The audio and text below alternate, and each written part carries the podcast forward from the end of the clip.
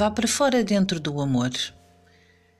Disse-lhe: Tens uma vida para me matar de prazer. Cuidadosamente fez uma mala com parcos haveres e muitos sentires.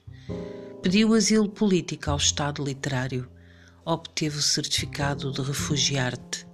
viveu de prazer eterno.